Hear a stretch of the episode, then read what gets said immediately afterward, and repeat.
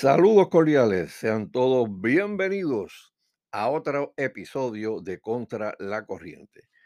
En esta ocasión vamos a tocar la caída de la estatua de Juan Ponce de León y el movimiento de cancelar la cultura. Ciertamente, los movimientos de extrema izquierda y sus acólitos en los medios de comunicación parecen estar en otra edición de tratar de reescribir la historia. Movi- movimientos como los llamados eh, cancel culture y woke ya han llegado al país. El acto de vandalismo en el viejo San Juan, unido a la cobertura de la llegada del rey de España, indignan a mucha gente que sigue viendo cómo sectores de la prensa se alinean ideológicamente a la hora de reportar la noticia. Da grima particularmente ver a Noticentro. Este noticiario televisivo y otros básicamente entrevistaron el who is who del izquierdismo en Puerto Rico, que no vacilaron ni un segundo para unirse al coro de aquellos que quieren reescribir la historia y que incitan a estos grupos a seguir vandalizando estatuas que representen ideas contrarias a las de ellos.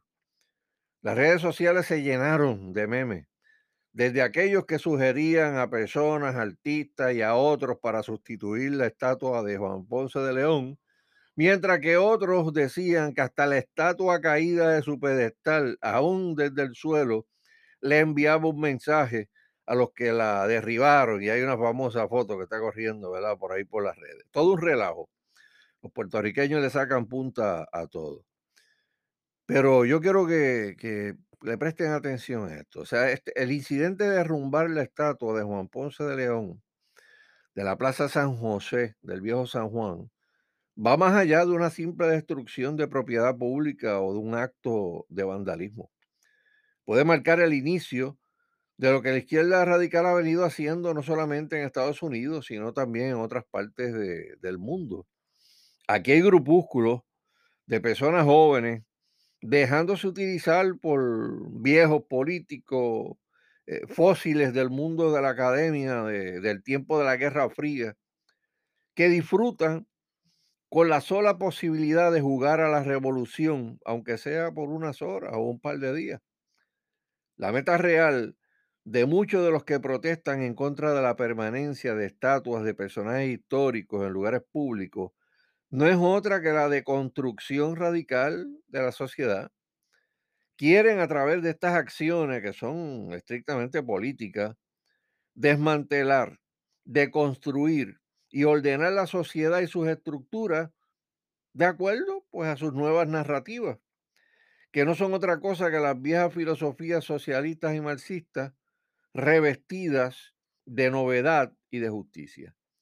Utilizan como siempre a gente joven que está llena de idealismo, que está llena de, de fuerza, para empujar agendas que corren en dirección contraria a la democracia a la que estamos acostumbrados. Utilizan precisamente la democracia para expresarse, pero una vez llegan al poder, le niegan el mismo derecho al pueblo.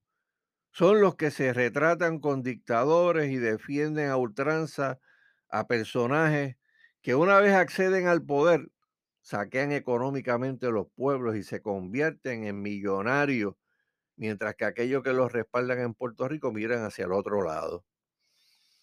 Las ideas de muchos de estos ideólogos son un virus Virus que hay que combatir con argumentos para separar el grano de la paja.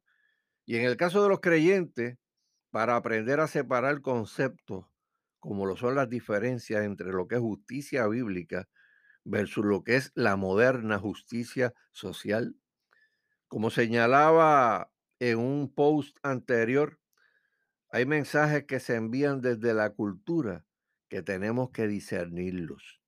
El apóstol Pablo, Colosenses capítulo 2, verso 8, dice, no permitan que nadie los atrape con filosofías huecas que nacen del pensamiento humano y de los poderes espirituales de este mundo y no de Cristo. Así lo traduce la nueva traducción viviente. Así que estamos un tiempo de discernir.